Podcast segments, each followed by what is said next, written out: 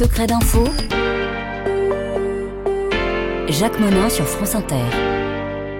Et nous recevons maintenant Alexandre Massé-Dubois. Bonjour. Bonjour. Vous publiez un livre intitulé euh, En devenir fou, un livre dans lequel vous racontez comment vous avez passé une semaine dans un hôpital psychiatrique parisien en vous faisant passer pour un schizophrène, pour voir de l'intérieur ce que beaucoup décrivent aujourd'hui ou dénoncent de l'extérieur, c'est-à-dire une, forme de misère de la psychiatrie en France. Vous vouliez voir ce qu'il en était vraiment. Et en fait, le projet, vous le racontez, a germé dans votre esprit parce que vous avez été marqué par euh, les récits qui vous ont été faits d'un ami marocain et d'une amie anorexique. Alors expliquez-nous comment tout ça a commencé. Exactement, il y a plusieurs euh, plusieurs raisons. Euh, J'ai deux amis qui sont passés par euh, l'hôpital psychiatrique et qui me racontaient leur quotidien. C'est un quotidien fait fait d'ennui, fait de médicaments. Ça m'a évidemment intéressé en, tant que journaliste et en tant que journaliste également. Je lisais trop régulièrement les tribunes signées par les professionnels de la de la santé, de la psychiatrie eux-mêmes. Donc j'ai compris que c'était un secteur sinistré, paupérisé, et j'ai voulu enquêter au, plus proche et euh, ma volonté était de témoigner euh, principalement de, du quotidien de ces patients hospitalisés en psychiatrie. Hum. Alors pour ça, vous créez ce qu'on appelle une légende, c'est-à-dire que vous devenez schizophrène. Ça prend deux mois à peu près? Oui, je me suis, je me suis entraîné, j'ai vu des documentaires, j'ai rencontré des malades aussi, parce que moi je, je veux cours du, du récit, je veux m'effacer derrière derrière eux, derrière leur témoignage, derrière leur vie. J'ai voulu euh, j'ai voulu raconter leur leur vie, leur vécu, leurs doutes, leur, leurs ambitions. Et donc je me suis mis dans la dans la peau d'un d'un faux malade. Mais comment on fait? On adopte certains certains symptômes on adopte certains symptômes, on se renseigne, on lit quelques quelques livres, et finalement c'est pas c'est pas si compliqué que ça. En tout cas, le psychiatre que vous vous allez voir pour vous faire interner, il vous voit pendant 20 minutes et il croit que vous êtes un schizophrène. Ça a même duré 12 minutes, en fait. Le diagnostic a été, a été défaillant, certes, euh, mais je veux pas, je veux pas accabler ce psychiatre-là comme je veux pas accabler toute la profession. Aujourd'hui, il y a une responsabilité pénale qui, qui peut engager le psychiatre. Si ce psychiatre a considéré que je représentais un danger pour mon intégrité ou celle d'autrui, euh, je pense qu'il a fait le, le bon choix. Après, on va, on va préciser que c'est une hospitalisation volontaire, donc vous n'êtes pas contraint, hein, vous décidez de votre propre chef, sur le conseil et sur l'invitation du psychiatre de, d'être interné. Et là, quand vous arrivez aux urgences psychiatriques, c'est quand même, c'est quand même un cauchemar ce qui vous arrive. C'est, c'est chaotique. Il y a un problème de, de prise en charge. Le psychiatre de garde était absent, tous les infirmiers étaient complètement, ils étaient épuisés, ils ont, ils l'ont cherché partout. Euh, des malades attendaient en train de, de, hurler. Donc il y a un problème de la, de la prise en charge. Mais c'est tout un. Ouais, vous tout arrivez l'après-midi, c'est à 3 heures du matin qu'on vous dit qu'il n'y a pas de place et qu'il faut que vous reveniez. À 3 heures du matin, on me dit que, le, que mon dossier a été égaré et on me revoit chez moi euh, vers 5 heures du matin. Et vous revenez le lendemain. Et je reviens le lendemain assez tôt. Et là, là, ce, ce jour-là, j'ai trouvé des, des, psychiatres très compétents qui m'ont rapidement trouvé une, une chambre, enfin, dans la soirée. Et là, lorsque vous êtes finalement hospitalisé, on vous donne un cachet de tertian. Et c'est un produit qui vous met KO, véritablement KO. Oui, on m'a pas prévenu des effets secondaires de ce médicament. On m'a dit ça va vous aider à dormir et ici tout le monde en prend. C'était du tertior qui est un très lourd psychotrope et euh, j'étais dans un état, euh, disons, euh, très léthargique. Et j'ai vu tout au long de cette semaine l'état des, patients qui sont complètement anéantis sous le poids de ces, de ces psychotropes. Et le sentiment que vous avez, c'est que finalement ces, ces médicaments deviennent une espèce de réflexe. Parce qu'il y a un moment où on va vous en proposer en considérant que ça fait partie de votre traitement. Or non, ça n'est pas le cas, ça ne vous a pas été prescrit. Oui, c'est ce que je dénonce dans, dans ce livre, c'est cette politique du, du, tout médicament. En fait, faute de, de moyens dans la psychiatrie aujourd'hui, on va, on va prescrire, on va prescrire des, des médicaments parce qu'on n'a pas les moyens d'accompagner les malades. C'est Edgar Morin qui disait à force de sacrifier l'essentiel à l'urgence, on oublie l'urgence de l'essentiel. La solution d'urgence, c'est le médicament pour calmer une crise, mais euh, c'est pas en prenant un médicament pendant deux ans qu'on va soigner. Mmh. La semaine dernière, j'ai rencontré euh, une personne qui a passé 20 ans derrière euh, ces, barreaux, finalement, derrière, qui a passé 20 ans en hôpital derrière ces murs. Derrière ces murs. Ouais. Et qui m'a dit, j'ai perdu, j'ai perdu 20 ans de ma vie. Parce qu'en sortant, il a réussi à, à être suivi, à, à, suivre une, une psychothérapie. Et finalement, il va, il va mieux aujourd'hui. Alors ce que vous racontez, c'est justement une, une, forme de non-disponibilité des psychiatres au sein de, de l'hôpital.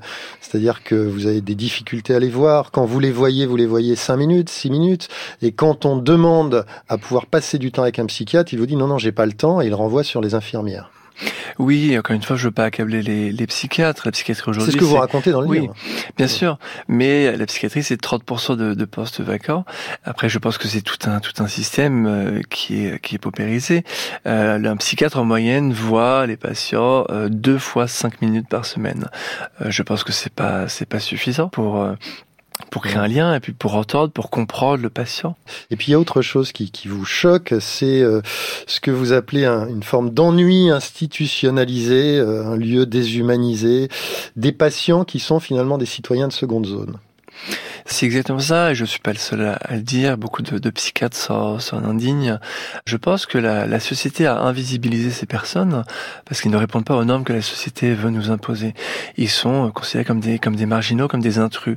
On les exclut et au sein de l'hôpital, on les abandonne. Ils sont laissés pour compte. Dans l'hôpital psychiatrique où j'étais, il y avait un baby-foot sobal et une télé qui ne fonctionnait pas. Euh, les patients, quand ils avaient encore la possibilité de le faire, ils faisaient simplement les 100 pas dans les, dans les couloirs. Et je pense que ce type de système, ça peut, ça peut rendre fou. Il y a d'autres choses que vous que vous racontez et qui sont quand même assez assez choquantes. C'est une personne qui se promène avec des vêtements qui sont sales, donc c'est-à-dire son hygiène n'est pas prise en compte. Et puis euh, une autre personne qui a une polaire sur le dos alors qu'il fait 40 degrés. Là, on se dit il y a un truc qui va pas quoi. Oui, il y a quelque chose qui va pas. Il y a j'ai vu des, des patients. Mais il y a pas, marcher... pardon, mais il n'y a pas d'aide-soignante, d'infirmière juste pour lui dire il fait trop chaud ou enlève ta polaire? Il y en a pas assez. Il n'y a pas assez d'aides-soignants. Il n'y a pas assez d'infirmiers. Donc il y a un problème de sous-effectif des journées à, à, rallonge, et finalement les patients sont, sont délaissés. Et je pense que ça, ça mmh. n'arrange personne parce que ça, ça crée un, un, un, stress mutuel, ça crée de la, de la, violence également, et ça entraîne un, un recours euh, abusif à l'isolement et à la contention. Et vous, dans, dans, dans ce monde-là, vous allez essayer d'introduire un peu de, de, vie, de fantaisie. Vous allez amener les bonbons, euh, les chocolats. Vous allez permettre aux gens d'écouter de la musique sur votre téléphone. Donc, vous allez essayer de casser en fait ce quotidien. Oui, j'étais. Je me prends pas du tout pour un pour un héros. J'ai juste essayé pendant une semaine de leur, de leur apporter, ne serait-ce que des, des paires de chaussettes et des paires de chaussures, parce qu'ils marchent pieds nus euh, dans une dans une cour minuscule pleine de crasse. Je me prends pas non plus pour Jack Nicholson de vol au-dessus d'un nid de coucou. Mais voilà, c'est vrai que dans l'hôpital psychiatrique, j'oubliais finalement euh, ma, ma curiosité journalistique et je voulais simplement leur apporter un peu de, un peu d'humanité, un peu de réconfort. Alors le psychiatre, euh, vous lui expliquez au bout d'une semaine que vous voulez sortir, et là vous allez devoir euh, devoir lui mentir, lui raconter que non non, il faut que vous sortiez parce que vous devez voyager avec votre mère, enfin, sauf que votre mère elle n'est au courant de rien, et donc là il y a une espèce de course qui se, qui s'engage, c'est-à-dire vous allez téléphoner pour mettre votre mère au courant avant que le ou la psychiatre ne l'appelle. C'était tout le risque de, cette expérience. En fait, je suis rentré en, soins libres, mais il y a une exception à la loi qui considère que le psychiatre de l'établissement peut décider de changer mon type d'hospitalisation. Peut prendre savoir, le pouvoir. Peut prendre le pouvoir et euh, me m'hospitaliser sous contrainte. Et c'était me forcer à prendre des médicaments. C'était le risque. Et quand j'ai vu l'état des patients sous euh, sous le poids des psychotropes, j'ai rapidement décidé de, de partir. Donc j'ai tout fait.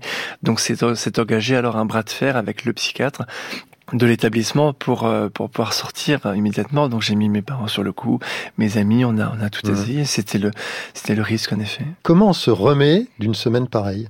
On se remet très facilement. Moi, vous savez, en sortant de l'hôpital, si j'ai pleuré, c'était pour euh, pour les patients, c'était pas pour moi. Il y a des patients qui qui sont peut-être encore aujourd'hui à l'hôpital psychiatrique. Donc, euh, je vais pas me, me plaindre sur mon sur mon sort. Euh, je me suis très bien sorti, je suis sorti indemne, euh, mais je pensais à eux surtout. Surtout que vous avez fait des des rencontres pendant cette semaine-là, notamment il y a une, une une Jeanne qui était la seule à partager votre secret. Oui, je pouvais pas lui lui cacher euh, très longtemps mon, mon secret au bout de 20 minutes, je vais, je vais tout a été une rencontre extraordinaire. Comme j'ai fait d'autres rencontres extraordinaires pendant cette semaine. Et Jeanne est devenue pendant une semaine ma, ma sœur, ma meilleure amie, mon, mon appui. Et on s'est, on s'est tout dit. On a rattrapé, on a rattrapé 30 ans de, de vie, 30 ans d'amitié. Et finalement, en sortant de l'hôpital, on a on a souhaité se, se revoir et euh, ça n'a pas fonctionné. On a, on n'avait plus rien à se dire. Et finalement, seule la folie, seuls les, les murs nous avaient, nous avaient réunis. Ouais. Et cette galerie de portraits dont vous parliez tout à l'heure, justement, euh, c'est aussi ce qu'on lit dans votre livre. Ce sont aussi des histoires humaines dont on n'a pas eu évidemment le, le, temps de parler ici parce qu'on ne peut pas tout dire. Merci en tout cas, euh, Alexandre Massé-Dubois. Alors, je rappelle que votre livre s'intitule en devenir fou et je précise qu'il il est édité chez Phébus.